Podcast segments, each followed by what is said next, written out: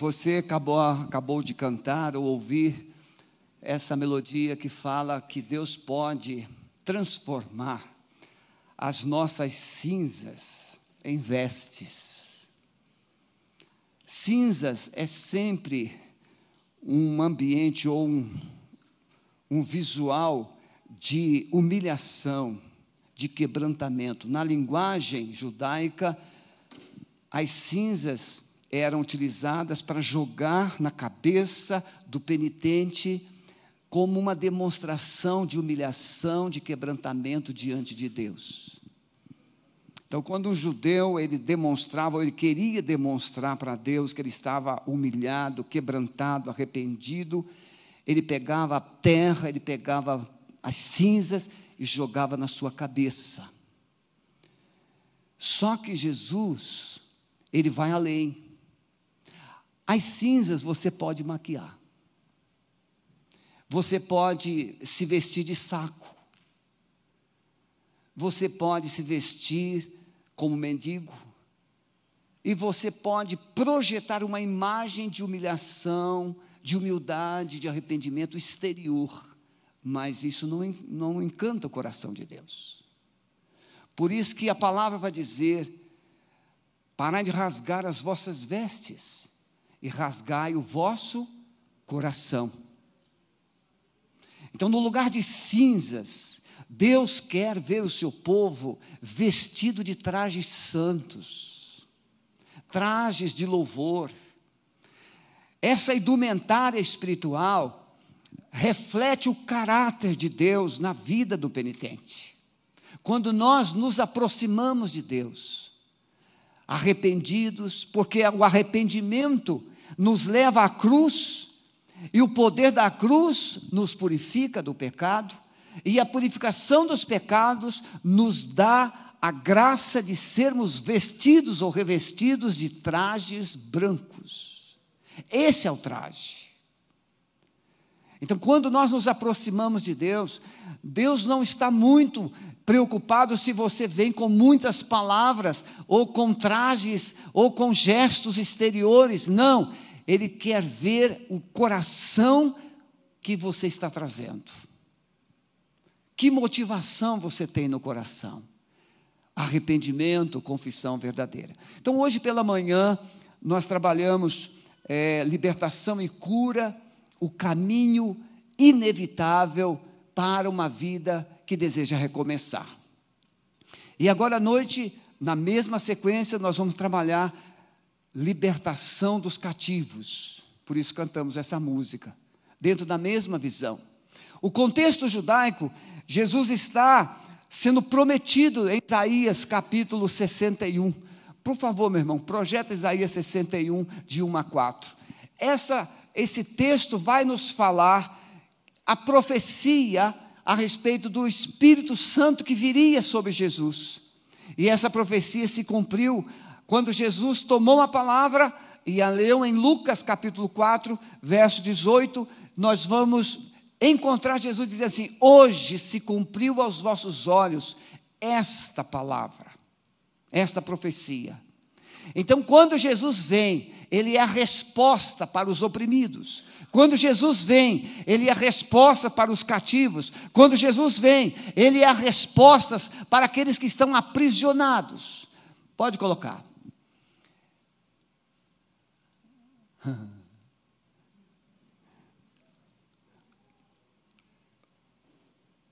Eu vou ler aqui enquanto vocês acompanham lá. Ah, apareceu? O Espírito do Senhor Deus está sobre mim, porque o Senhor me ungiu para pregar boas novas aos mansos, enviou-me a restaurar os contritos de coração ou aos quebrantados de coração, a proclamar liberdade aos cativos e abertura de prisão aos presos, a pregoar o ano aceitável do Senhor e o dia da vingança do nosso Deus, e a consolar todos os tristes. Vamos ficar aqui. Então, essa profecia que Isaías traz para um Israel sem esperança. Israel não tinha ainda ido para o cativeiro, Essa profecia foi dada 700 anos antes de Jesus. Israel foi para o cativeiro no ano 607. Então, essa profecia foi dada aproximadamente 100 anos antes do cativeiro. Mas essa profecia, ela é lançada para um consolo daqueles que iriam, mas voltariam do cativeiro daqueles que iriam, mas seriam trazidos de volta, seriam resgatados, seriam restaurados. Mas essa primeira parte da profecia não era o suficiente, porque ele vai falar de dupla honra no verso 7 que nós seríamos abençoados com a dupla honra. A primeira é justamente Deus nos tirar do cativeiro, é Deus nos tirar daquele ambiente maligno, é Deus nos tirar desse aprisionamento que nós nos encontramos. Ah, hoje o contexto é diferente, mas o coração é o mesmo. Naquele tempo era um contexto geopolítico, onde os judeus foram tirados da sua terra e levados para a Babilônia. Hoje, a pessoa é tirado de um ambiente de família, a pessoa é tirado de uma situação, de um relacionamento pacífico, e ele é levado para uma vida de aprisionamento emocional, espiritual, social, Quantas pessoas nasceram em lares tremendamente é, com perspectivas de futuro e foram parar nas sarjetas, foram parar nas clínicas de recuperação, foram parar nos presídios. Se você hoje fizer uma enquete nos presídios, mais de 50% das pessoas que estão nos presídios já passaram pelas igrejas ou já foram, ex, já foram crentes, ou são filhos de crentes. Não basta você viver um momento, você precisa desenvolver um relacionamento com Deus, para que o Satanás não te aprisione, ele não te destrua. E aí, a profecia vem. Isaías, livro de Isaías, até o capítulo 39, ele vai trabalhar esse estado caótico de desesperança, mas do capítulo 40 até o 66, ele vai trazer uma palavra de esperança, de recomeços, de restauração. E ele aponta essa restauração para Jesus.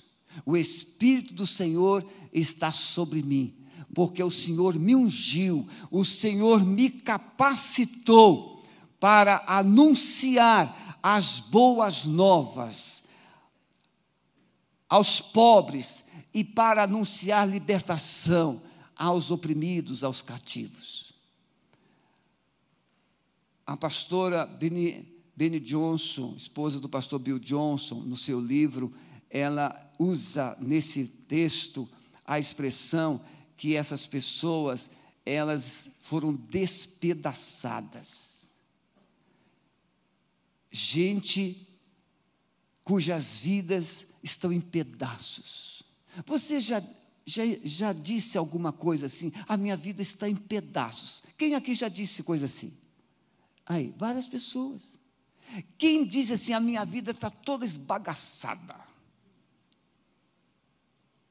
É isso aí. Eu usei pela manhã e sexta-feira a figura da cana, que é moída e é extraído o, o suco e fica aquele bagaço. Só serve para jogar fora, para ser queimada. Então, Satanás, o mundo, tira de você tudo que é de valor. Tira os seus princípios, tira os seus valores, tira a sua alegria, tira a sua paz, e depois você fica todo despedaçado, sem perspectiva, sem esperança. Interessante que para reconstruir é muito mais difícil do que construir. Quem aqui já reformou casa sabe. Quem aqui já reformou casa tem sempre um trauma. Porque você planejou gastar 30 mil reais e acabou gastando três vezes mais, se é que tinha isso. Ou então a casa ficou lá anos com aquela parede do reboco, com as portas mal colocadas. Ou seja, nós pensamos que reformar, é? é o pastor Marcos Ferreira, ele ajudou um outro pastor, comprou uma casa, uma casa assim mais velha, e esse pastor falou assim: Pastor Marco Ferreira, eu preciso que você contrate pessoas, que você lidere uma reforma, reconstruir essa casa. Aquele irmão gastou mais de 100 mil reais para reconstruir. Se ele tivesse demolido tudo e tivesse feito uma casa nova, talvez ele tivesse feito mais rápido e melhor. Remendar, reconstruir, restaurar é muito mais difícil. Por isso eu quero te dar uma palavra de desafio. Mantenha a sua vida na presença de Deus. Porque reconstruir dói, reconstruir leva tempo, reconstruir custa caro. E Deus quer restaurar a sua vida. Eu falei também hoje pela manhã que restaurar é Deus tomar você novamente como propriedade. 1 Pedro, capítulo 2, verso 9, diz que nós somos propriedades exclusivas de Deus. Israel era propriedade peculiar, particular de Deus. Mas Israel se desviou, se afastou. Então Deus precisou trabalhar caro, trabalhar duro para retomar a propriedade que era dele, a vinha Israel, que havia se desviado de uma vinha boa, se tornou uma vinha brava, sem fruto, frutos amargos. Então, restaurar é você voltar a ser propriedade de Deus. Eu não sou dono de mim mesmo. Você não é dono de você mesmo. Deus comprou você, você pertence a Deus por dois motivos. Primeiro, por criação. Deus te criou, você é dele, porque ele te criou. Segundo motivo, porque ele te comprou com alto preço. 1 Pedro 1, 18, 19 porque fostes comprados com alto preço, não fostes comprados com ouro, nem com prata, mas com o precioso sangue de Jesus. Então você é propriedade de Deus duas vezes. Então, quando o homem se afasta de Deus, Deus precisa trabalhar, Deus precisa investir para reconquistá-lo, para trazê-lo de volta, para que ele se torne novamente propriedade exclusiva dele. Amém, meus irmãos?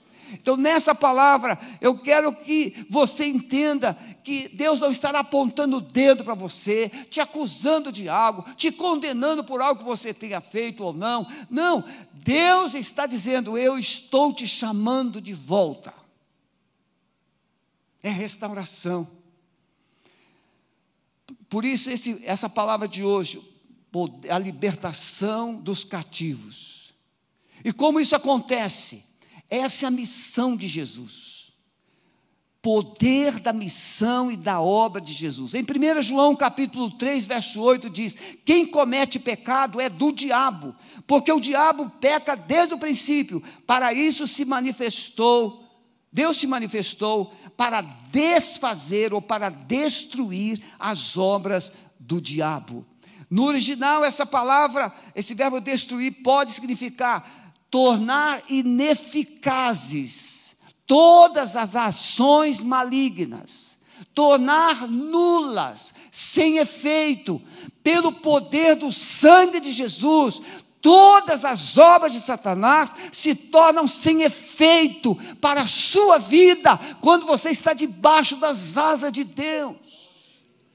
1 João capítulo 5, verso 18, ele vai dizer: aquele que nasceu de novo não vive pecando, antes conserva-se a si mesmo limpo. E Satanás e o maligno não lhe toca. Você está entendendo? Aquele que é nascido de novo não vive em desobediência, não vive pecando, antes ele se conserva-se puro, limpo, e o maligno não lhe toca. Por quê? Porque quando Deus te compra, quando Deus te restaura, Ele coloca uma muralha de proteção sobre a sua vida, Ele coloca o Espírito Santo dentro de você, Ele coloca uma alegria, Ele te coloca vestes brancas. Quando o mundo espiritual, Ele olha para você, Ele não vê o Sebastião, Ele não vê o Pedro, Ele não vê o André, Ele vê Jesus na sua vida. É o escudo de Deus.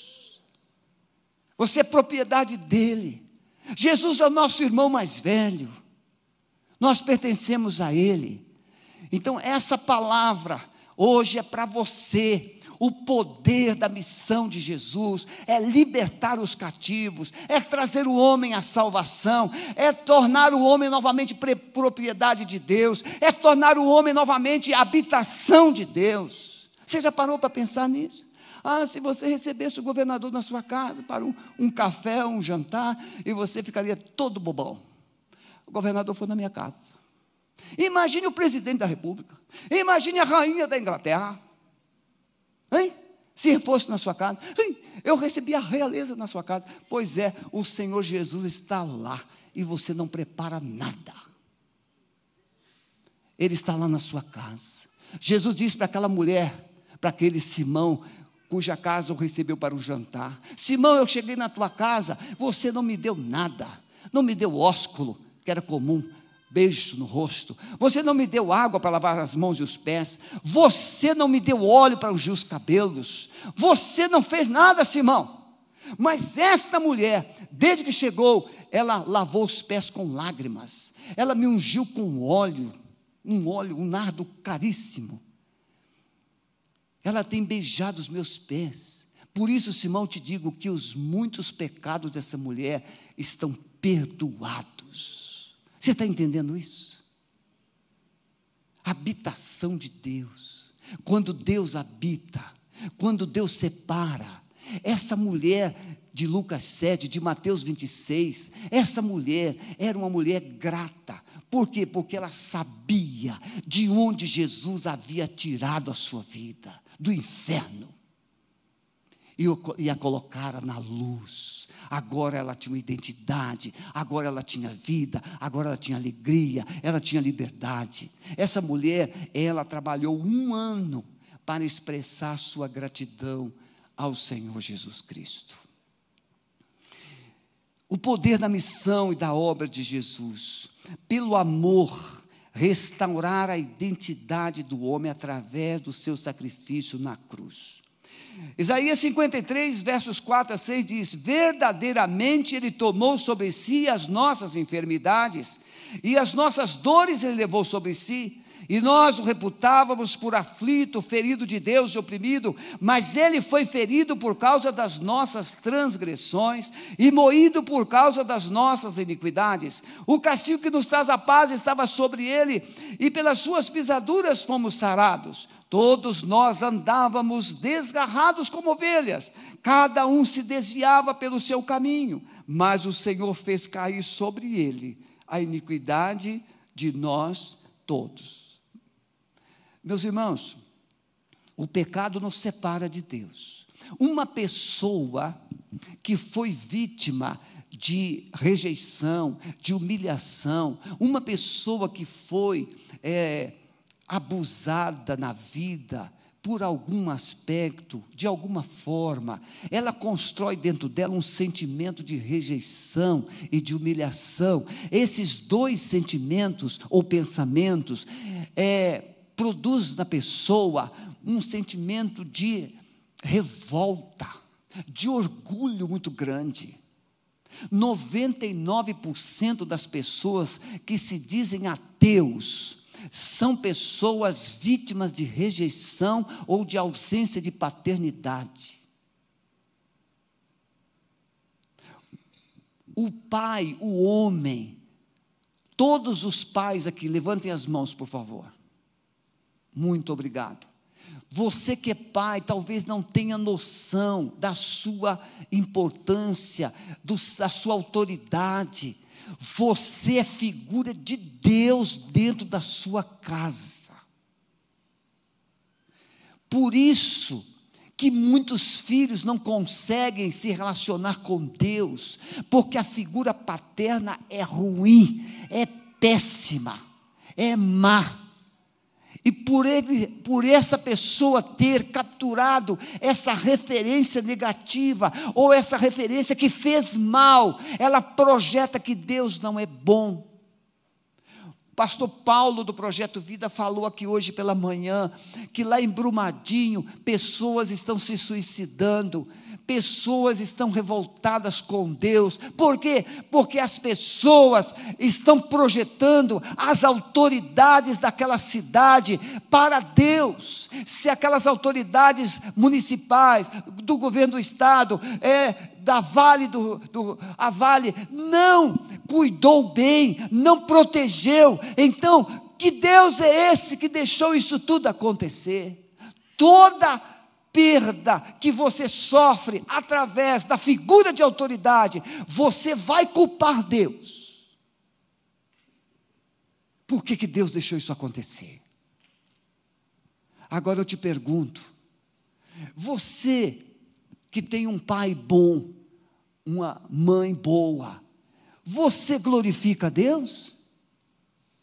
Nem sempre mas nós achamos o caminho rapidinho da acusação e da rebeldia e da cobrança quando nós somos feridos.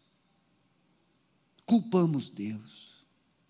Então Jesus, ele veio para restaurar essas vidas despedaçadas pela rejeição. Jesus veio restaurar essas vidas magoadas, feridas pela humilhação, pelos abusos pelo sofrimento. E ele faz isso de que forma? Ele vai à cruz. Meu querido, minha querida que está aqui, você precisa entender que é impossível alguém experimentar a paz fora da cruz. É impossível. É impossível alguém se tornar filho de Deus fora da cruz. Não é a igreja batista, não é a igreja católica, não é a sua religião, é Jesus. E Jesus crucificado, porque é na cruz que ele levou, como nós acabamos de ler, as nossas dores. É na cruz que nós, ele foi o que? Moído, esmagado, por causa dos nossos pecados. Então, quando Jesus estava na cruz, ele não estava cumprindo um ritual. Não, Jesus estava pagando um preço o preço da sua libertação, o preço da sua salvação. A morte de Jesus é um ato forense, é um ato judicial, onde ele está assumindo a culpa no lugar do homem pecador. É o santo tomando o lugar do profano, é o justo tomando o lugar do injusto, é o Filho de Deus tomando o lugar do homem pecador e perdido. É o ato de substituição. Por isso que a Bíblia chama de sacrifício vicário. Ele substituiu cada um de nós naquela cruz. Então veja, nesse ato ele está te perdoando. Ah, pastor, então Jesus já me perdoou, está tudo bem. Sim, está tudo bem. Mas talvez esse bem ainda não chegou até você. Vamos imaginar que você deve lá no cartório algumas notas promissórias. Hã? 100 mil reais. E você não dorme direito. E você fica preocupado. Mas aí, o seu José foi lá no cartório e pagou. Você Continua devedor no cartório? Continua? Não. O seu José foi lá e pagou. Então veja, você não é mais uma pessoa endividada. A dívida foi quitada. Mas na sua cabecinha, você ainda é devedora? Sim. Porque você não sabe. O seu José pagou, mas você não sabe. O seu José pagou, mas você ainda não tomou posse do recibo. Você não tem a nota promissária? Paga. Jesus Ele pagou a sua dívida e o Espírito Santo é a nota promissória carimbada. Você está perdoado. Foi isso que Jesus fez na cruz. Quando ele, naquela cruz, a primeira coisa que ele fez, Pai, perdoa-lhes, porque não sabe o que fazem. Então essa restauração, ela começa com perdão. Perdão. Mas você entende perdão é de Deus para você. E esse é o grande conflito no coração do homem. Entender perdão só do céu para a terra. Mas Jesus vai dizer o que na oração do Pai Nosso? Perdoa-lhes como nós perdoamos. Porque aquele que não perdoar, não, não será perdoado. Porque se não perdoardes aos homens as vossas ofensas, as vossas dívidas, o vosso Pai Celestial não vos perdoará. Então o perdão de Deus está condicionado a você? Não. O que Jesus está ensinando é: se de fato o perdão de Deus chegou até você, você vai revelar esse perdão de Deus perdoando os outros. É isso que ele está ensinando. Quem é perdoado, perdoa. Quem está magoado, não perdoa. Gente perdoada é gente resolvida. É por isso que você olha e vê uma pessoa rindo, brincando, e está bem alegre assim. Eu não sei por que fulano está só rindo o tempo todo. Parece que viu um passarinho. Você vai dar bom dia. Bom dia aonde? Tem gente que é mal-humorado o tempo todo. Por quê? Porque a graça não chegou ainda. Por isso que você, a restauração, a libertação começa com o perdão de Deus que veio do céu através de Jesus. Mas esse perdão de Jesus entrando no seu coração vai te autorizar, vai te habilitar a declarar a Satanás que agora você está livre e livre, gente liberta, perdoa. Olha para o seu irmão que saiu de lado, sim, e aí? Você ainda está endividado ainda?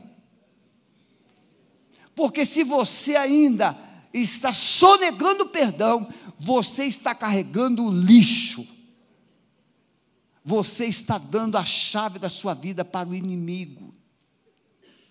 Então, perdão. Essa obra de Jesus, o amor de Jesus na cruz, traz o perdão. E aí, o grande desafio do ser humano quando ele se sente o quê? Rejeitado, humilhado, maltratado, abusado, ele passa por situações em que a vida dele se torna é, muito sofrida e ele está procurando culpados. Pessoas que procuram culpados quer fazer justiça. Mas nós não estamos dizendo que houve justiça lá na cruz, aquele sacrifício não foi um ato forense, aquele sacrifício não foi um julgamento que Deus declarou. Está consumado, está perdoado. Então, se Deus já, já é, é, te perdoou dos pecados, aquele pecado que você sofreu, aquele abuso que você sofreu, não pode mais roubar de você a certeza de que você é amado e aceito. O livro de Amós traz um ensino do prumo de Deus. O que é, é o prumo? O prumo é uma ferramenta que o pedreiro usa para fazer com que a parede ela seja construída numa vertical perfeita. Sem o prumo, nenhum pedreiro, por melhor que seja, vai conseguir edificar a parede na vertical, ainda mais uma parede alta como essa. Você só vai perceber isso na hora do reboco.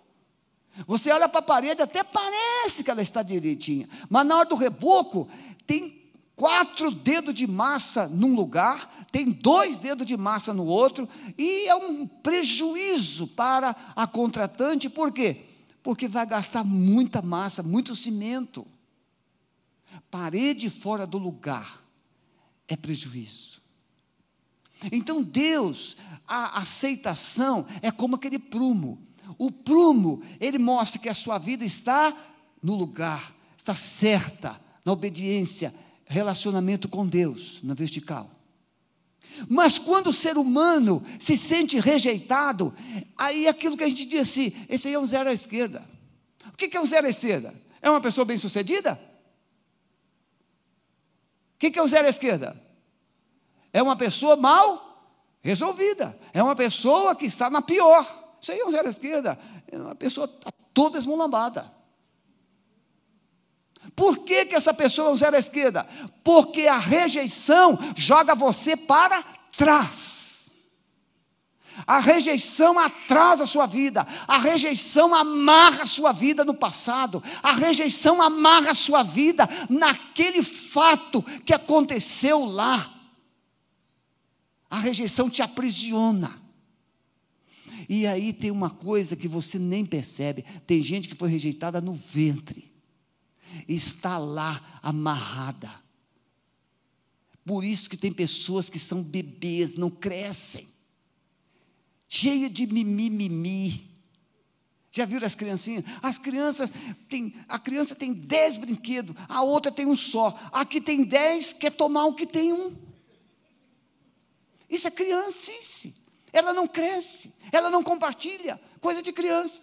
Todas são assim, com raríssimas exceções. Então, quando o ser humano é imaturo, ele fica de mimimi. Mas Deus criou você para viver com uma parede que passou pelo prumo. O prumo de Deus é a verdade. E a verdade é que você foi aceito na cruz. Mas na sua mente você ainda foi rejeitado, no seu coração você foi humilhado, na sua história você só perdeu isso é coisa do passado. Mas a verdade é, você foi aceito pelo céu. Jesus te aceitou. Jesus te perdoou. Jesus está de braços abertos para você. Então a segunda coisa, primeiro é o perdão, a segunda é o que? Aceitação. E a terceira, libertação. Só depois de você ser perdoado, de você ser aceito, é que você é liberto. Porque a libertação não é um ato. Sai! Uma vez eu fui visitar uma família lá no Rio de Janeiro e a vovó chegou e disse: Pastor, meu netinho já sabe orar, já sabe orar. Ah, é, meu irmão, é? Ele já sabe orar. Vem cá, meu netinho, vem cá, ora aí para o pastor ver. Ele, o garotinho, sai, sai, sai, sai. Ele frequentava a igreja universal. Então tem muita gente que pensa que a vida vai ser resolvida assim: sai! Não resolve. Porque o que entrou há 40 anos não vai sair assim, sai. Pastor Cote ensina que libertação é reeducação. Você foi educado a vida toda, como gente sem valor, como gente que não tem nenhum valor. Foi humilhado, foi depreciado, foi pisado, e aí simplesmente um sai, e você, ah, todo mundo. Não, você experimentou uma alegria do Espírito Santo que te deu aceitação. Mas o diabo virá todos os dias para dizer assim: você pensa que acabou? Você pensa que acabou? Você pensa que acabou? Não, você não presta. Você pensa, olha esse pessoal aí da igreja, você pode até estar ouvindo isso agora aí. Tem gente que senta nessa cadeira aí, o diabo fica no ouvido assim: isso é, é bobagem, você vai acreditar nisso? Esse pastor aí, ó, é um. É, um, é, é isso aí. Não é assim? Só que a libertação é você desaprender o que você aprendeu errado e você voltar a aprender o que é verdade. E reaprender sempre. Por isso que o imaturo é aquela pessoa que acha que não precisa aprender nada. Não, já sei, já sei. Ele está falando, não, isso aí tudo já sei. Você sabe apenas no assentimento, no intelecto, mas você ainda não experimentou. Por isso que Jesus vai dizer em João 17,3: a vida eterna é essa, que te conheçam. É se conhecer, é experimentar. É se relacionar, é desenvolver o relacionamento íntimo e profundo com Deus. E ninguém tem relacionamento íntimo com Deus sem primeiro se tornar filho de Deus. O filho tem acesso em tudo que o pai tem. Então você precisa ser perdoado, você precisa ser aceito, e aí então você é liberto pelo poder do amor de Jesus Cristo, o nosso Senhor. Então é isso que é libertar os cativos.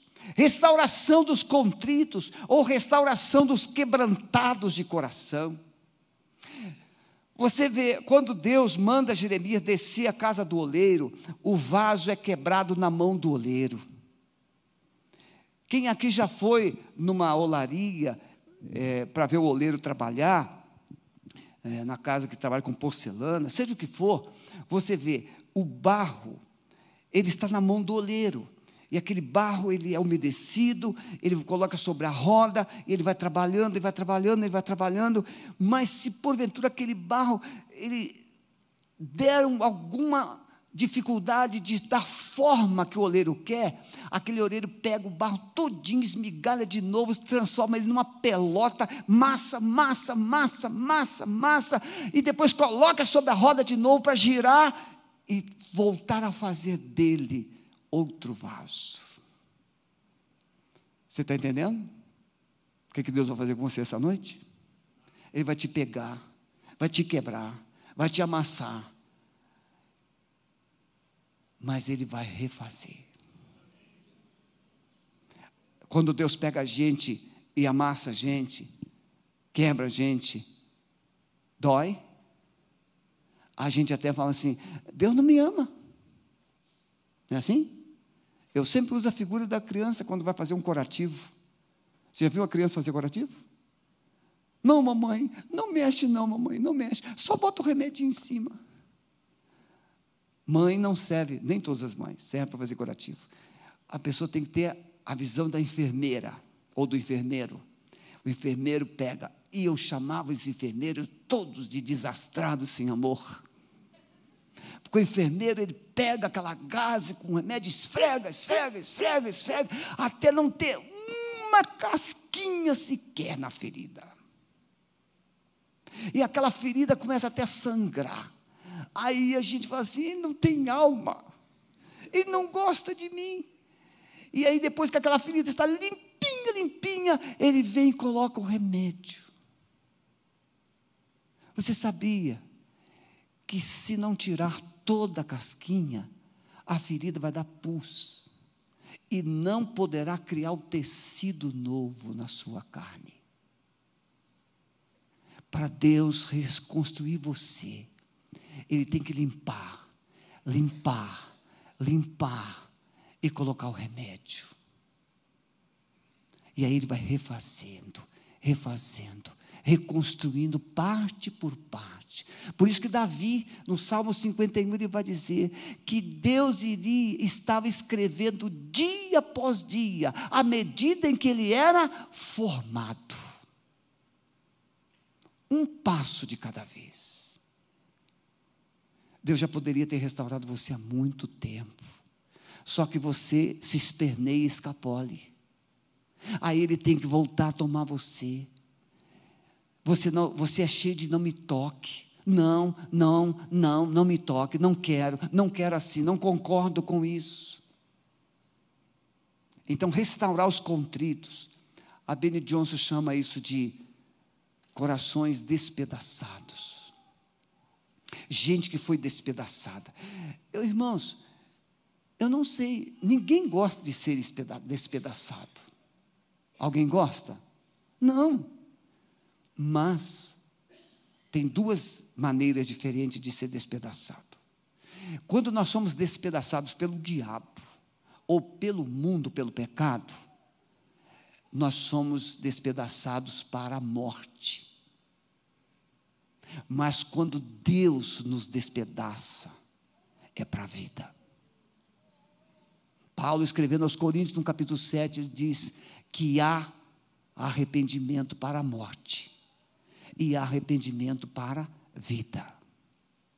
Arrependimento para a morte é aquele arrependimento momentâneo, é mais remorso do que arrependimento, não muda seu modo de pensar nem de agir, mas o arrependimento para a vida é quando você se humilha e se quebranta diante do Senhor. Ele muda a sua história. Então, restauração dos contritos de coração. O diabo tem usado suas feridas para impedir a sua transformação. Quer ver uma, uma fortaleza que ele colocou dentro de você? Orgulho. Eu não preciso mudar em nada, eu estou ótimo. É? Eu quero ver quando você chegar diante de Deus. E Ele vai te perguntar assim: por que razão devo deixar você entrar no meu céu? E você vai dizer assim: porque eu estou ótimo.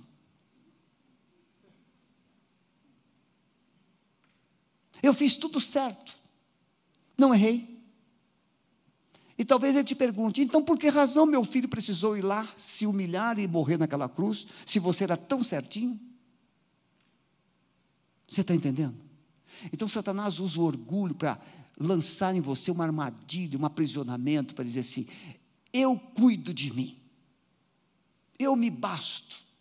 Irmãos, eu tive, quando eu vivia nas baladas, com 22 anos, é, eu era chefe dos Correios, e eu tinha um grupo de amigos junto com meu irmão, mais velho que eu, e esse, esse, esse amigão, tinha um que era aquele camarada mais assim, mais bem de vida, mais saído, ele, ele era quase sócio de um cartório no Rio de Janeiro.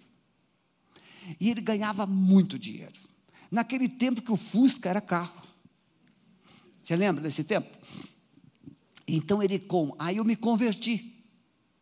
Eu me converti, né? e aí eu cheguei lá na casa do meu irmão e ele estava lá. E lá tinha estacionado assim no portão da casa do meu irmão um Fuscão. Lembra do Fuscão? Tinha o Fusquinha e o Fuscão. E aí o Fuscão estava lá, ele falou assim: E aí, Brito, está vendo esse carro aqui, esse Fuscão? Sabe de quem? Disse, Não, é meu. É. Sabe quem me deu? Eu, eu me dei. Mas, irmãos, ele não estava falando aquilo para se exibir, não.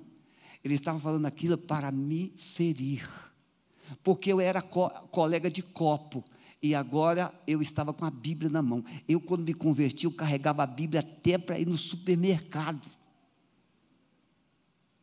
Né, meu amor? A gente ia fazer compra, eu e Sueli, recém-casados, a gente ia para o supermercado, eu, o carrinho de compra, a minha Bíblia está na frente, botava na frente. Eu era um crente terrivelmente. Uma vez eu fui capelão de uma escola sete anos, aí os professores falaram assim, mas pastor, por que, que o senhor anda com essa Bíblia o tempo todo? Eu falei assim, eu não sei, eu não sei. Eu gosto dela. E eu acredito que o diabo muitas vezes tentou usar essas pessoas para tirar a Bíblia de mim. Mas eu era apaixonado, sou apaixonada pela palavra de Deus. É a Bíblia, é o poder de Deus. Então veja, mas ele tenta dizer que você pode, que você é suficiente. O orgulho. Não, a religião não vai te levar a lugar nenhum. Seus esforços não te levarão a lugar nenhum mas Jesus é o caminho que te leva até o trono de Deus. Ele é o caminho. Ele é o caminho. É Jesus. Então veja, primeiro ele vai restaurar você, os quebrantados, sarar as suas feridas. E aí quando Jesus, ele entra na sua vida, aquela ferida ele vai colocar um remédio. No lugar da dor, Agora, consolo, alegria. No lugar das cinzas, vestes de louvor. Restituir, trazer de volta os pedaços. Trazer de volta, quando uma pessoa se envolve em adultérios, prostituição, a Bíblia diz que o sexo transforma pessoa, as duas pessoas numa só. Você pensa que você. Tem gente que é uma colcha de retalhos. Eu estou falando isso aqui com temor de Deus, não estou aqui te humilhando, não, nem te acusando, não. Toda pessoa, seja homem, seja mulher, que se envolve com outro parceiro que não seja o seu marido, a sua mulher, é uma colcha de retalhos, porque você se une, e Paulo diz que você se une, se torna um só corpo com aquela pessoa. E aí, transa de novo, transa de novo, transa de novo. Tem gente que é uma colcha de retalho toda colorida. E aí Jesus precisa pegar você e reconstruir tudo, refazer tudo, reconstruir, reconstruir. E como é que ele faz isso? Ele tem que desligar o que não é seu, e ele vai trazer o que é seu, mas ficou lá. As partes, ligação de almas, as partes suas. Por isso que tem gente que está vivendo assim, todo um sentimento de vazio, porque, claro, pedaço de, de você está espalhado pela cidade. E quando Jesus entra na sua vida, Ele traz de volta todas as partes suas que ficaram.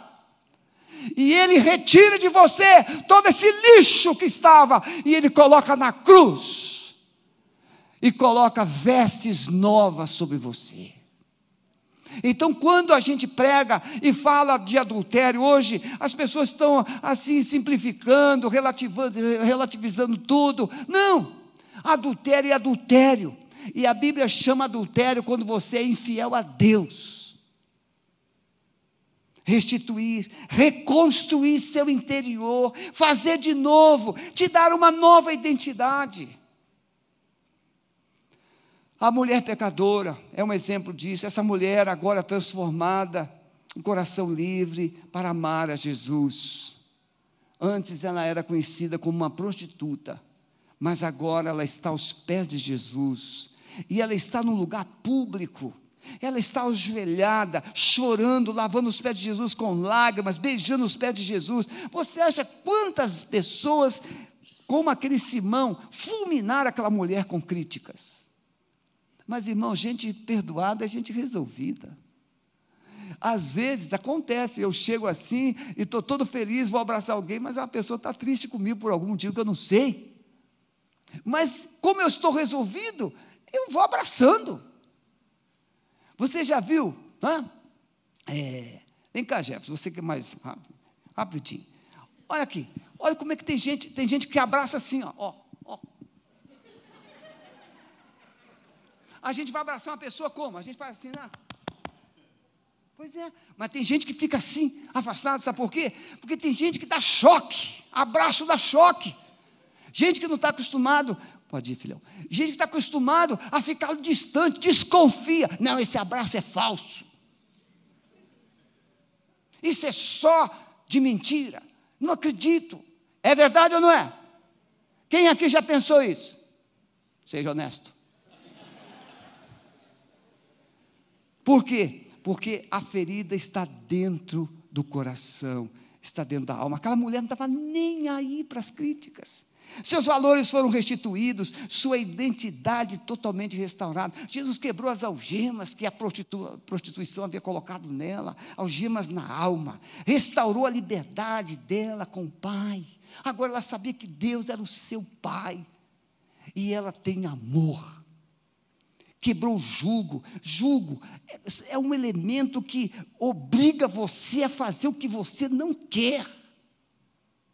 O jugo, o orgulho, irmãos, o orgulho, a inveja, a rejeição são jugos que o diabo coloca sobre a cabeça da pessoa, na mente da pessoa, e obriga essa pessoa a viver uma vida miserável.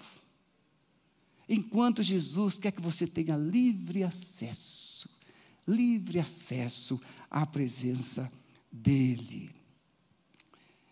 Feche os seus olhos, por favor.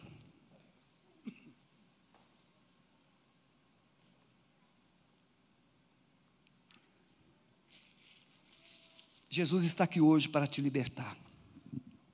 Ele veio aqui hoje para libertar os cativos. O desafio é quem se considera cativo, preso, quem se considera carente da graça.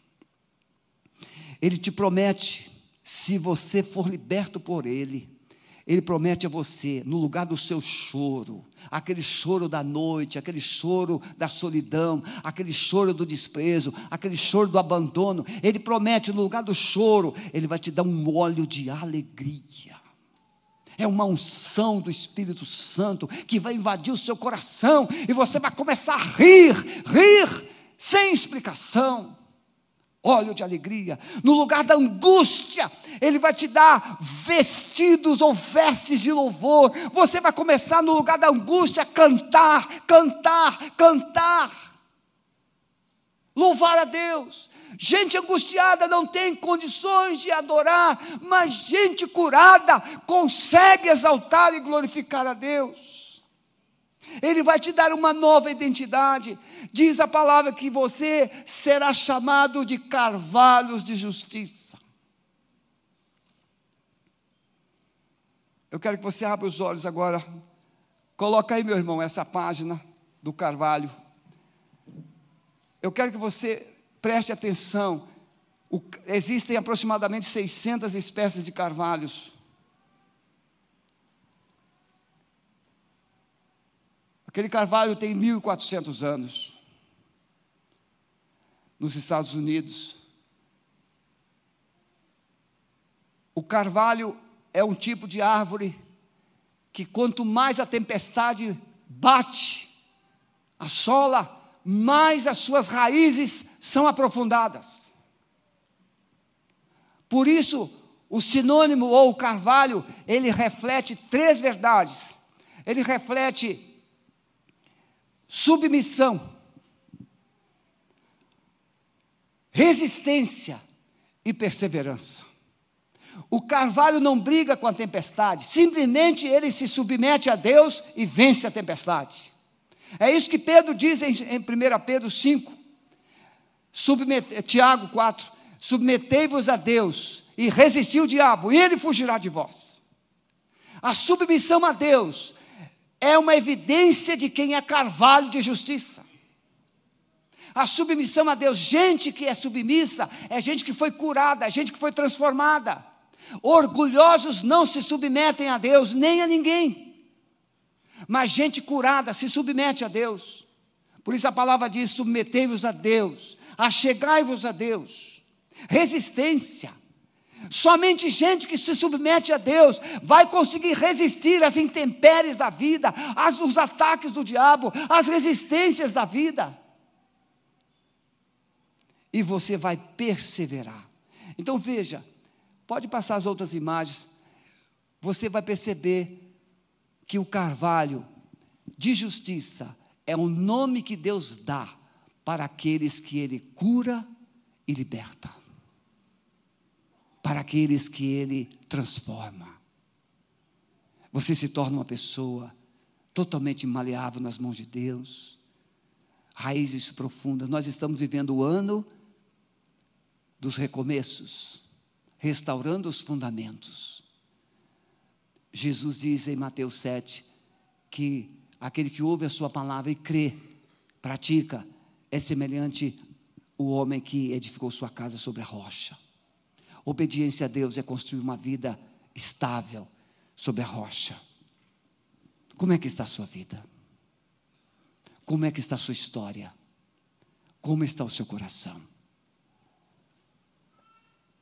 Qual é a área que Deus precisa curar hoje? Qual é o cativeiro que Deus quer hoje te libertar? Ele veio para libertar os quebrantados de coração. Se você nesta noite deseja se dobrar diante de Deus, se submeter a Deus, entregar a sua vida para Ele trabalhar, Ele vai fazer isso. Ele vai te transformar em carvalho de justiça. Amém, meus irmãos? Vamos ficar em pé.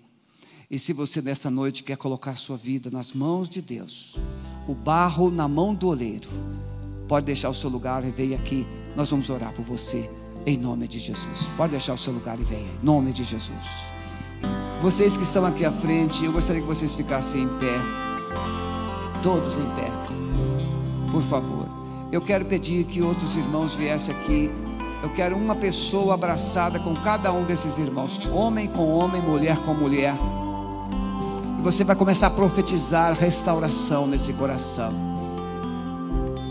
Restauração nesse coração. Acabou o tempo do aprisionamento. Ainda temos aqui, precisa de mais mulheres aqui. Tenho mais quatro mulheres aqui, cinco. Preciso de mulheres aqui. Lá na. Isso. Mais uma ali.